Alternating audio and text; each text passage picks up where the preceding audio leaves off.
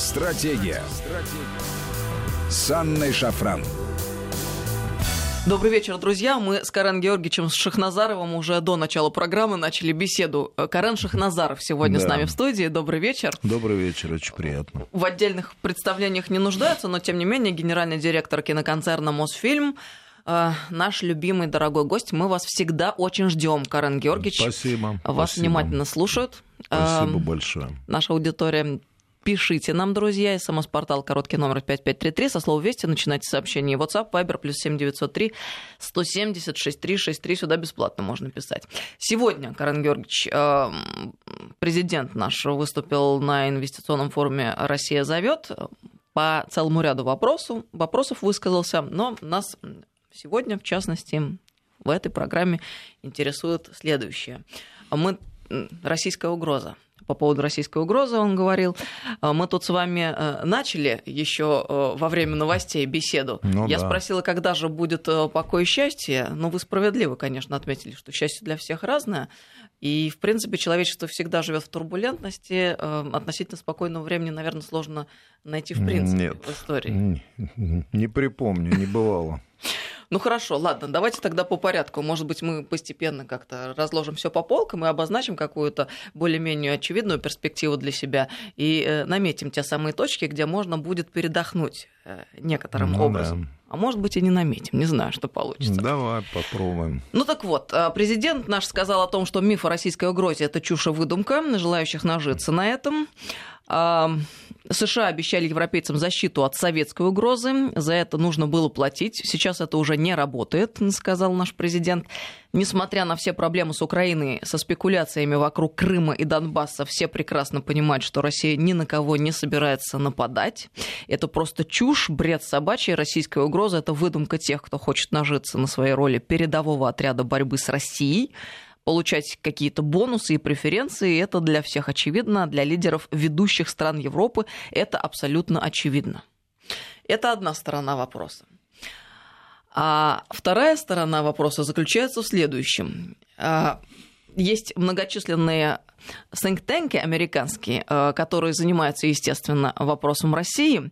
И э, есть такой Джош Фридман, которого мы все прекрасно знаем. Это политолог американский, основатель и директор частной разведывательно-аналитической организации «Стратфорд» она много всего неприятного в нашу сторону регулярно выдает. Ну так вот, он э, говорил как-то о том, что России осталось немного, что э, вся эта мощь России э, сильно преувеличена, э, что разговор о том, что Россия стала вновь мировой державой, в общем-то, не соответствует действительности, и наши победы, они довольно мнимые победы, даже если говорить о Ближнем Востоке, о Сирии и так далее. И вообще после 2020 года Россия распадется.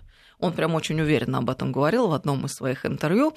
И получается, что Большой Запад э, пребывает одновременно э, э, в убеждении, что Россия это страшно, от нее надо защищаться, и поэтому надо тратить большие деньги, вкладываясь в НАТО и так далее. Одновременно с этим Россия ничто и звать ее никак. В этих условиях как-то непонятно, каким образом а, могут продолжать европейские, по крайней мере, лидеры делать вид, что все хорошо, и не а, осознать публично той реальности, в которой они существуют. Вот о чем я. Тут недавно Макрон выступил, сказал, что у НАТО наступила смерть мозга. Ну да. Ему все начали, естественно, Слышали, возражать. Да. А тут накануне выступила премьер-министр Дании. Она сказала, что как раз-таки разделяет мнение Макрона о НАТО. А, многие европейские страны, мол, раскритиковали президента Франции, а, но, говорит, не хочу удаваться в подробности, но основополагающий анализ, согласно которому НАТО оказалась перед вызовом, не лишен смысла. Хочу сказать, что это очевидно, особенно в свете последних событий в Сирии. Абсолютно противоположные мнения, они сосуществуют друг с другом вот сегодня и сейчас.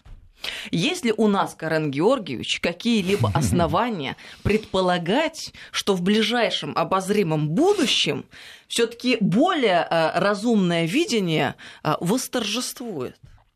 Нет, я не думаю. Ну, это действительно сопутствует всей мировой истории. Потом, понимаешь, ну мы же, ну, сказал Макрон, сказал еще кто-то, сказал третий, сказал пятый. Мы еще в современной э, вообще политической жизни так много информации, очень противоречивой, которая вообще Э, приводит нас в полный хаос. У, у нас мы говорили там, да, перед этим, ты сказала, спокойной жизни. Ну да, ее никогда не было, но я бы сказал, иллюзия спокойной жизни там в советское время, вот когда я рос, она была, но она была в основном за счет того, что мы, в общем, не, не имели, конечно, такой э, такой информации. В основном мы, э, информация была очень дозирована, эм, и она, в общем, была достаточно положительный.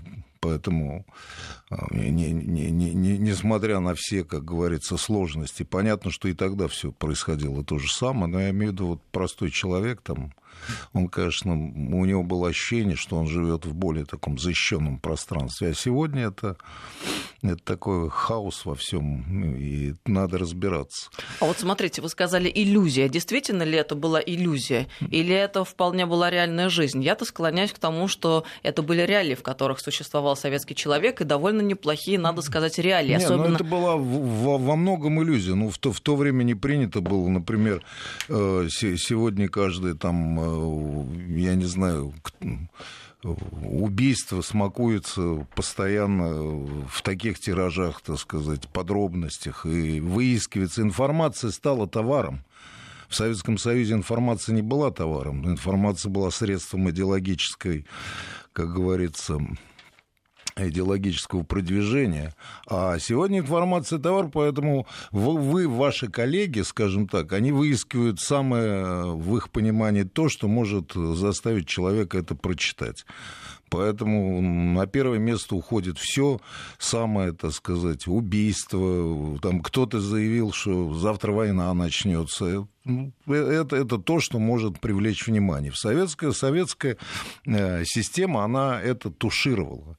Если происходила катастрофа самолета, никто по этому поводу, так сказать, много не, не писал. Была отдельная строчка в «Правде» там, или в «Известиях», что вот сегодня, там, вчера произошла катастрофа такого самолета, и, в общем-то, это на этом все заканчивалось. В принципе, информация была достаточно такой мягкой. И, конечно, понятно и сегодня, и, и, и понятно, что турбулентности, хаос был и тогда, и в взаимоотношениях с миром, но мы про это так много не, не, не знали. Там, во времена кубинского кризиса мы не знали, например, накала, накала страстей истинного. Это не подавалось в нашей печати таким образом, что вот сию секунду начнется война. То есть это было... Поэтому отсюда, я думаю, была, конечно, некая иллюзия такой достаточно спокойной жизни. Я не знаю, может, так и надо.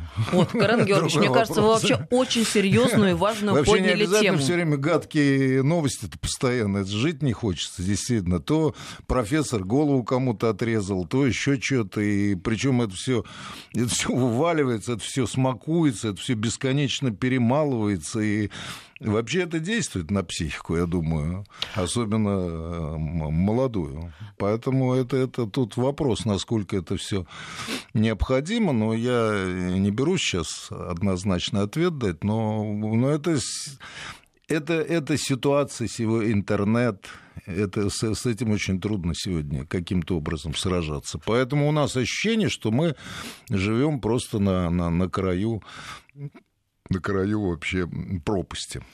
А Может, мы и живем на краю пропасти, но, строго говоря, тоже жить с этим чувством, мне кажется, это тоже невозможно. Нет, ну то, что мы на краю пропасти, э, это не подлежит сомнению. Мы, в конце концов, движемся к апокалипсису, но в наших силах так или иначе отрегулировать ситуацию. уже тысячи лет. Слушай, то ученые напишут, что все, конец, э, климат там изменился бесповоротный, через там 20 лет Земля там не то замерзнет, не то зальет, и то, то еще там один 11 тысяч подписей. Ну, конечно, это действует на, на ну что, хочется сказать, а что делать теперь? Вот, Карен Георгиевич, вы как, как следует... Как Булгаков говорит, да, э, уйти в мир иной в кругу хмельных друзей лихих красавиц остается. Э, Карен Георгиевич, вы как следует э, э, пожили во время Советского Союза тоже, и поэтому, мне кажется, вы можете абсолютно ответственно ответить на вопрос, который я сейчас задам, и адекватную дать оценку. А не кажется ли вам, что в тех условиях, когда подача информации серьезно регулировалась, человек был счастливее в целом?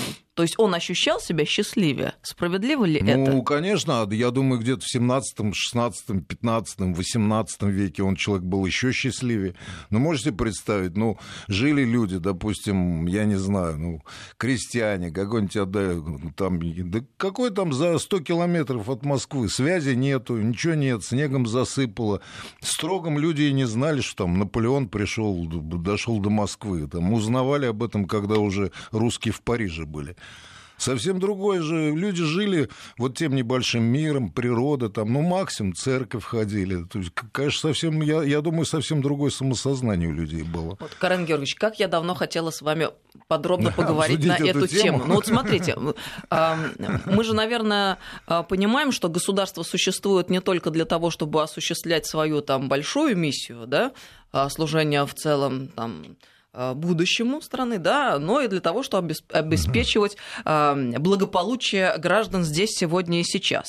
И если вернуться к тезису о том, что информация это товар сегодня, а это действительно так, то, э, может быть, Э, было бы целесообразно э, этот инструмент э, использовать вот в благих целях, и совершенно не грех было бы некоторым образом подачу ее регулировать. Тем более, что мы понимаем, что наши основные оппоненты этим ох как занимаются. И это является, более того, сегодня одним из главных инструментов осуществления их внешней политики.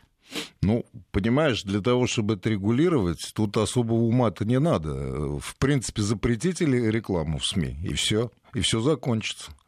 Рекламу запретите. Но я думаю, так сказать, ваши коллеги, ну, просто могут меня задушить за эти слова. Запретите рекламу, запретите просто э, любую рекламу в СМИ, она, я тебе уверяю, что сразу все изменится. И, тогда новости перестанут быть товаром. Почему они сегодня товар? Потому что везде есть реклама.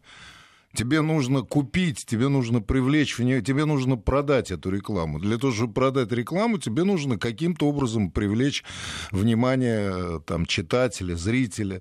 К сожалению, психология читателя, зрителя современного так устроена, да, наверное, не современного, что если ты что-нибудь хорошее сообщаешь, видимо, не очень это читают. А если ты сообщаешь, что там доцент отрезал голову девушки, то это все начинают читать. Ну, то есть ваша логика такова, что кликабельность зависит от заголовка, а если он э, несет негатив или ну, какой-то ну, скандал, интригу. Ну, ну, ну, слушай, ты же читаешь, посмотри, какие заголовки, так сказать, трагедия с Бузовой. Мы потеряли Бузову, там, я не знаю, ну вот все начинают смотреть, что потеряли, как потеряли. Под это дело тебе впаривают там рекламу памперсов, там прокладок и еще что-то такое. Запретите рекламу. Я, я думаю, что это самое благородное дело.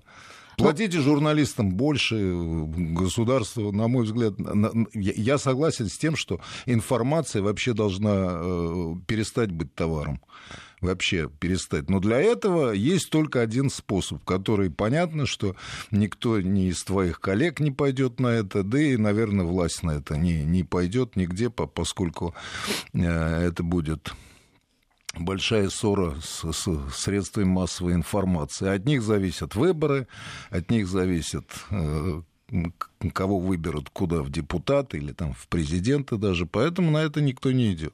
Хотя я тебе скажу, например, я знаю, во Франции на государственных каналах реклама запрещена, по-моему, с 5 часов вечера. По-моему, с 5 часов вечера они пошли на это. Ну вот, понимаете, э, они я... пошли на это, и они, они полностью запретили э, рекламу в вечернее, э, в вечернее время. Видишь, ну, на государственных каналах.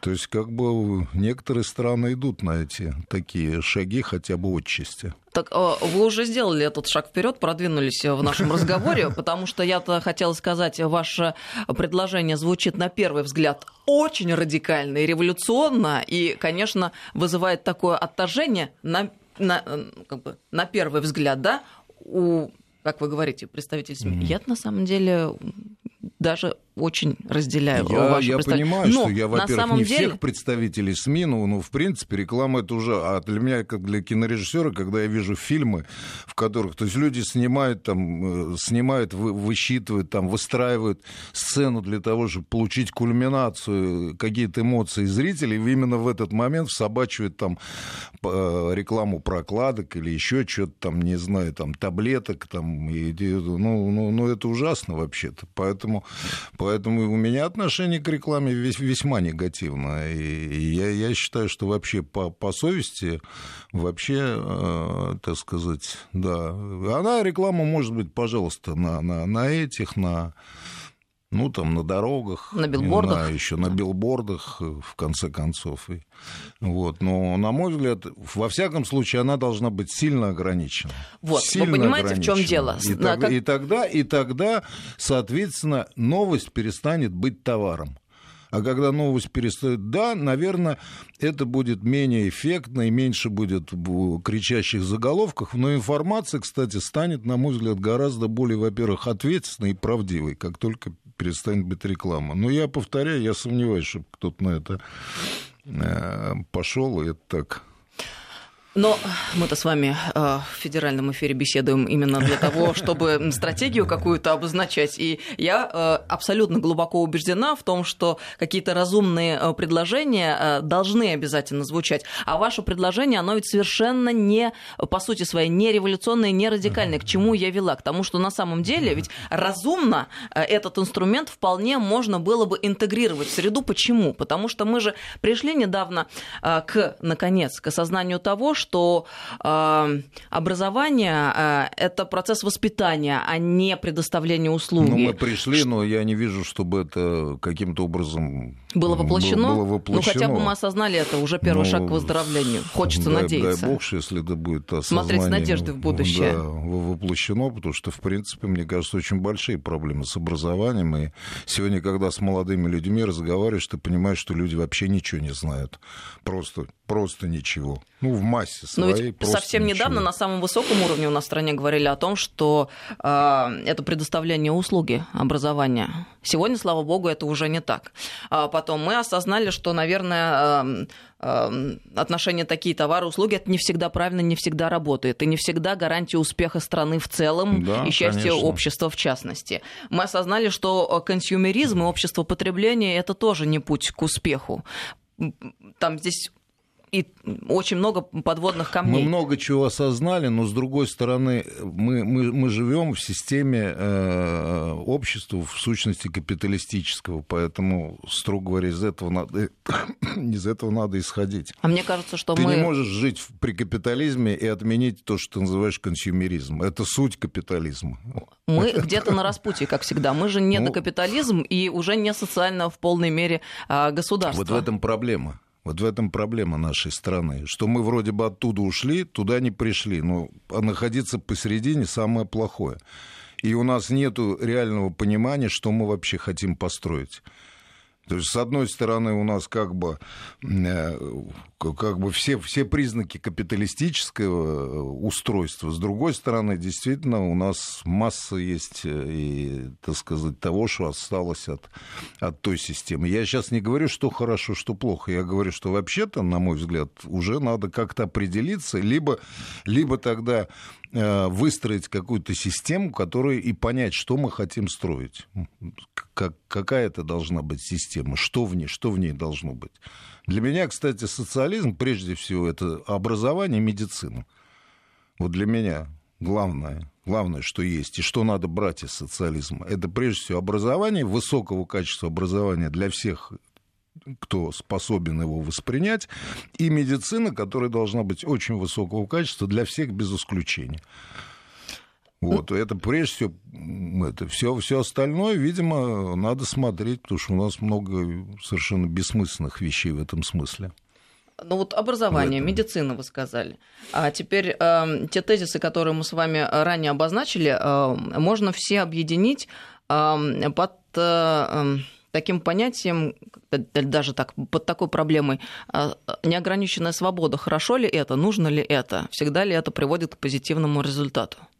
Ну, не вот. всегда. А что ты с этим сделаешь сейчас? А мне кажется, вот то, что вы предложили, это э, вполне э, в русле, с одной стороны, регулирования, а с другой стороны, сохранения э, такого либерального подхода э, ну, в обществе в принципе, к процессу. Я думаю, что в той системе, в которой мы живем, таким образом и надо регулировать, так сказать, жизнь. Не, не путем запретов, а, а путем выстраивания таких правил, которые хочешь не хочешь, э, так сказать, приводят к тем результатам, которых ты добиваешься. Ну, строго говоря, запретили рекламу, прекратился э, так сказать, новости стали меньшим товаром, Ч- чем сегодня. Меньше мусора стало да. Э, в информационном пространстве, и меньше мусора, соответственно, в мозгах людей.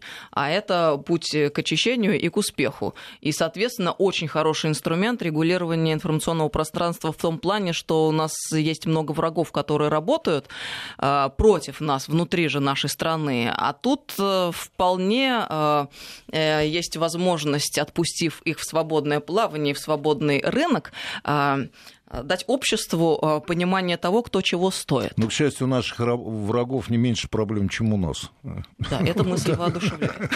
Мы сейчас с вами прервемся на несколько минут. На новости с нами Карен Георгиевич Шахназаров.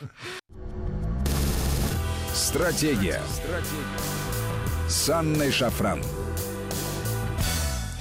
Добрый вечер, друзья. Мы продолжаем беседу с Кареном Шахназаровым. 5533 Вести – это наш СМС-портал. И WhatsApp, Viber, плюс 7903 176 363. Сюда бесплатно можно писать. Э, пишут нам э, очень много э, сегодня, и вам передают поклоны наши Спасибо, слушатели. взаимно. Ох, как правильно Карен велик, одно из сообщений. Спасибо. А, много хороших событий, но их засыпают горой горя, бед, несчастья чрезмерно. Это к вопросу о том, что мы говорили с вами. Ну вот смотрите, Карен Георгиевич, к, чему я веду? А нужно ли столько свободы вообще нам сегодня? Столько, сколько мы имеем сейчас. Ведь к чему это приводит де-факто? Мы с вами уже обсудили. А, огромное количество негатива в информационном пространстве. Навязывание чуждых нам ценностей замусоривание мозгов. Вот, например, в Германии мы же знаем о том, что принят очень суровый закон о публикации там фейковых новостей, в частности, в социальных сетях. У них там миллионные штрафы за это, миллионы евро. Или во Франции вообще там сильно не церемонились, запретили в школах э, эм, ученикам ходить с мобильными телефонами. Я представляю, какую общественную дискуссию у нас вызвали бы два этих вопроса. Мобильники в школах, казалось бы, что может быть эм, проще и понятнее. Действительно, это все зло, если о школе идет Мобильники речь. в школах, я давно говорил, конечно, надо запретить однозначно. Или, например... Французы это сделали, и тоже опять, надо сказать, видите, Макрон, он какой решительный. Вот, правильно, абсолютно. Или, например, штрафы за fake news. А что здесь, собственно, неправильно? Но ну, я представляю, если бы у нас такой закон обсуждался бы в Госдуме, какой бы вой поднялся бы со всех сторон. Вот в этом смысле э, э, мы, э, как всегда, в своем рвении превзошли тех, кто нам предлагал все эти принципы и ценности. Вот не стоит ли нам сегодня остановиться и немного подумать ну, я, о правильном? Я не очень понимаю, как это реально сделается. И второй момент, конечно, с одной стороны, я разделяю, и тоже мне все это порой, так сказать, ужасно раздражает, но с другой стороны, я думаю, для себя я хотел бы... Нет, пожалуй. Свобода это, конечно, довольно тяжелая ноша. Это вообще такой серьезный вызов.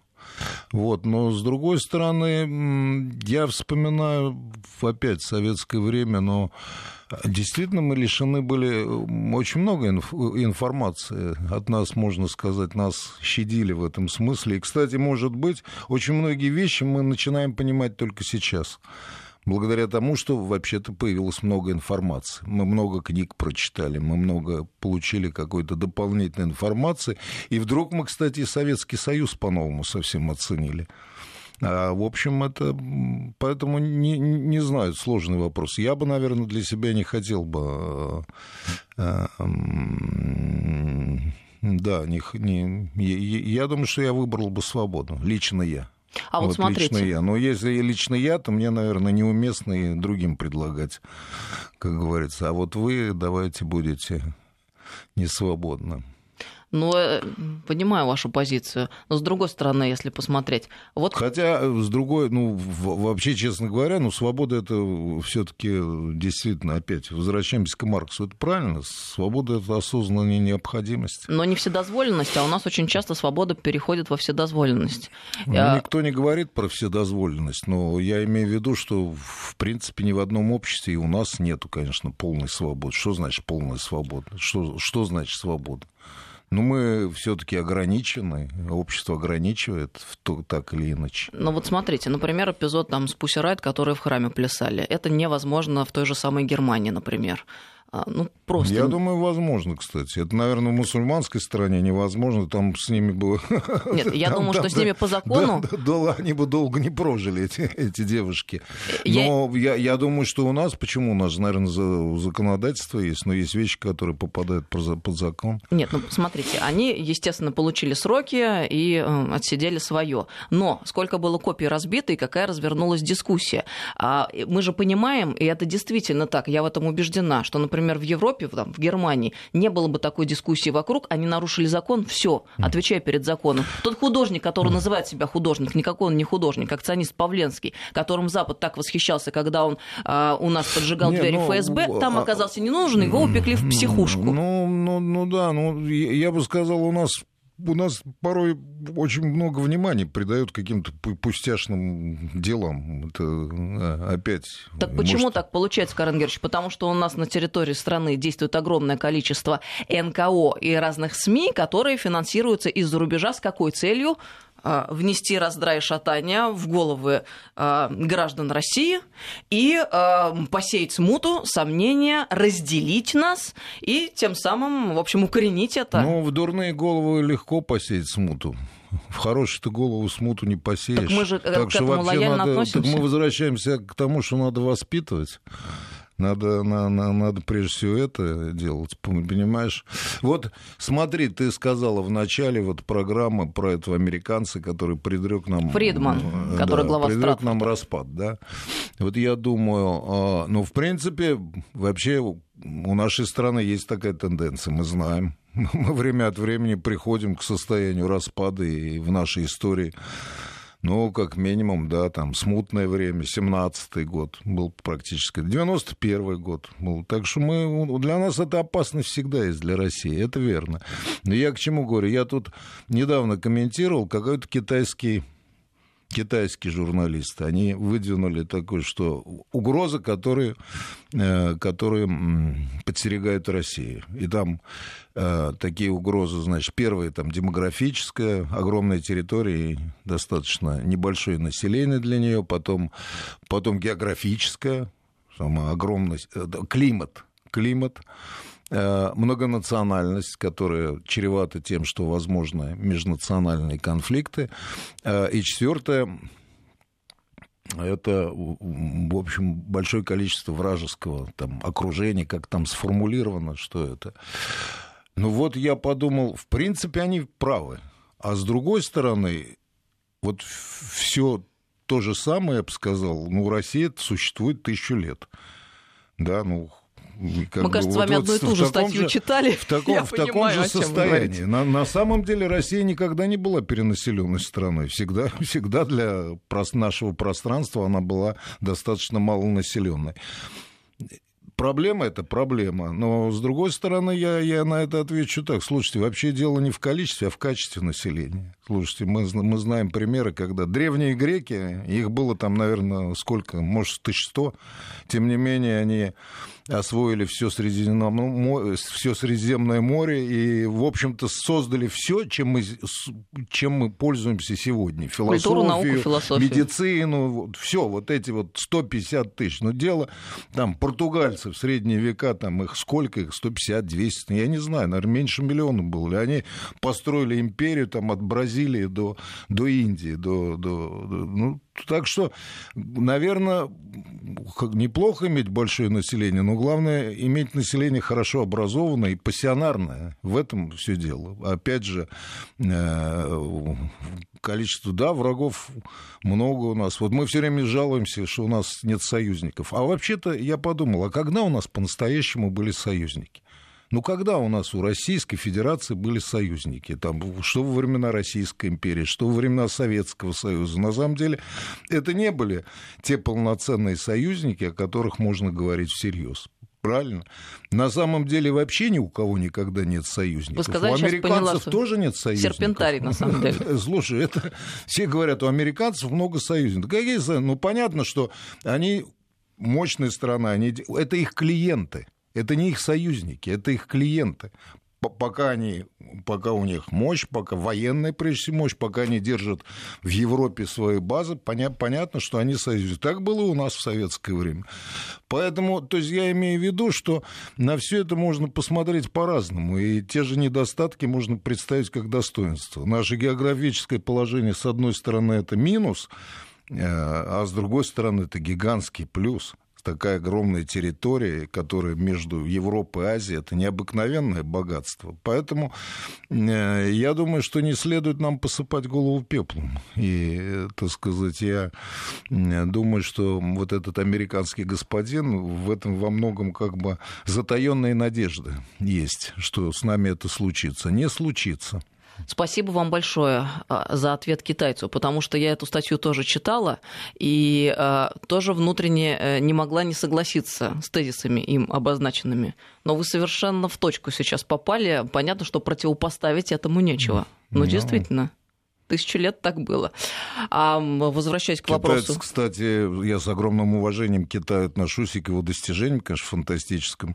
Но давайте не забывать, что, во-первых, во многом его достижения произрастают из поддержки Советского Союза. Если бы не было Советского Союза, не было бы современного Китая, однозначно.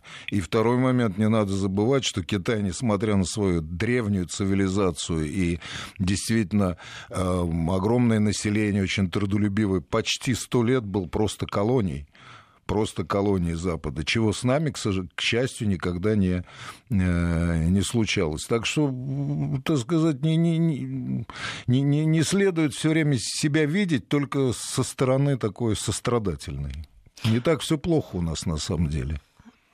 Спасибо вам за воодушевляющие слова. Возвращаясь к вопросу свободы, мы с вами не закончили э, эту часть. Смотрите, э, там-то в Европе, в Британии, в Штатах, они не стесняются, а запрещают неугодные СМИ, тот же самый спутник Russia Today. А мы супер лояльные. У нас вообще все позволено, и если сравнить, что они там говорят и что у нас говорят, то мы вообще-то реально самая либеральная страна, как мне кажется, в... ну, одна из самых либеральных стран в мире. И в этом смысле мы никак не защищаемся. Я, тем не менее, продолжаю настаивать на том, что у нас чрезмерно много свободы. Нет, ну хотя бы мягкими методами отпустить свободное плавание и не финансировать ты, понимаешь, из госкорпораций. Ты, ты, дама молодая, поэтому ты, ты, ты этого не, не помнишь, не знаешь. Ты говоришь примерно так, как говорили на Западе люди в советское время время. Вот в Советы все запрещают, а мы все разрешаем, мы сами себя разрушаем.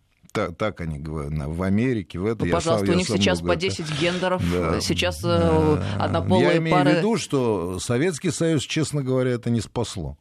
То Советский, не Советский свободу, Союз жестко видим. держал эту. Опять, надо, я, я, есть масса вещей, которые я бы с удовольствием запретил просто, да, даже не задумываясь, абсолютно. Есть масса вещей, понимаете, это сказать. Когда я вижу на сцене театров там обнаженных людей, которые чуть ли там не да. занимаются сексом, ну я, я не понимаю, почему это надо, почему это должно быть в театре, я этого не понимаю.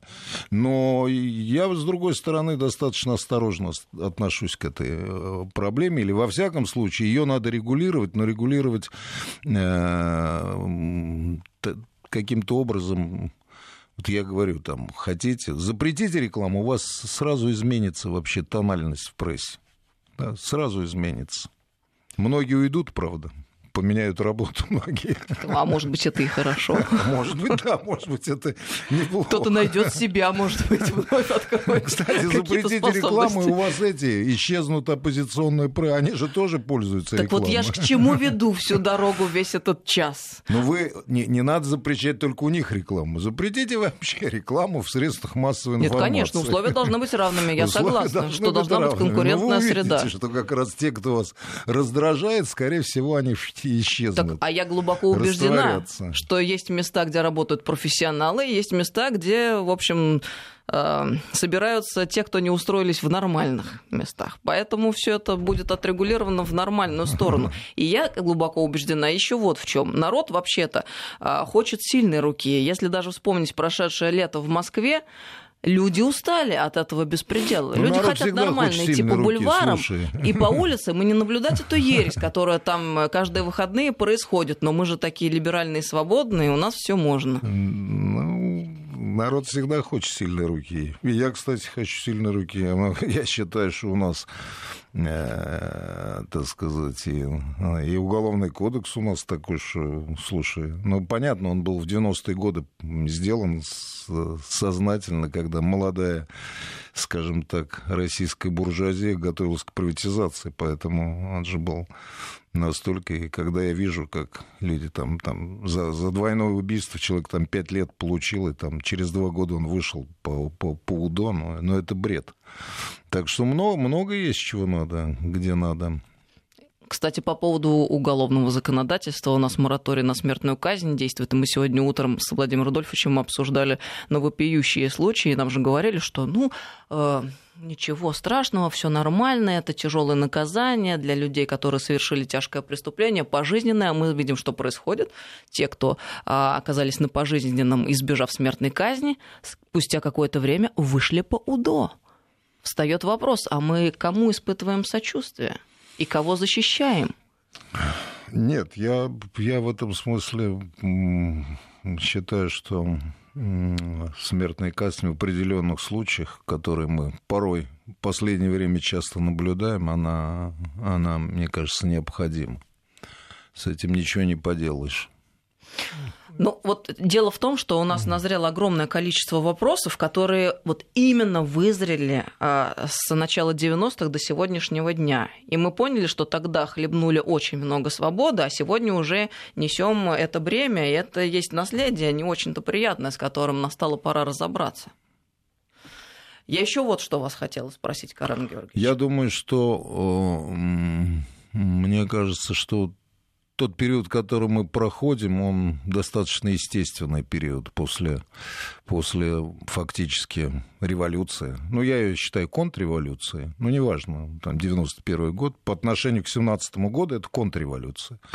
И, но это была, конечно, революция в том смысле, что была изменена собственность, отношение к собственности. Это, это есть главное в этом смысле разница между то, что украинцы называют Майдан революцией, это переворот чистый, потому что никакого изменения собственности не произошло. Это был переворот, когда там одни олигархи сменили других, вот и все. А в 91 году вообще в Советском Союзе, в том числе и на Украине, кстати, она часть Советского Союза, это была, конечно, а, контрреволюция, но тот период, который возник, ну, он, он, он естественный период. Он, ты, ты, ты этого не, ты, ты не перескочишь. Нам, нам кажется, что там 30 лет это много. Для человека много, для истории это вообще ноль.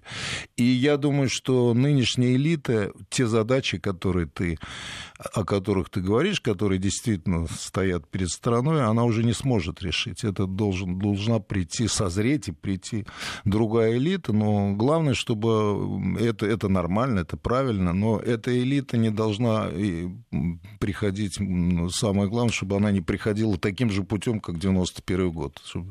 Без разрушения страны. Это должен быть естественный, нормальный процесс, а не, а не какой-то такой революционный. Хотя, я думаю, так и будет.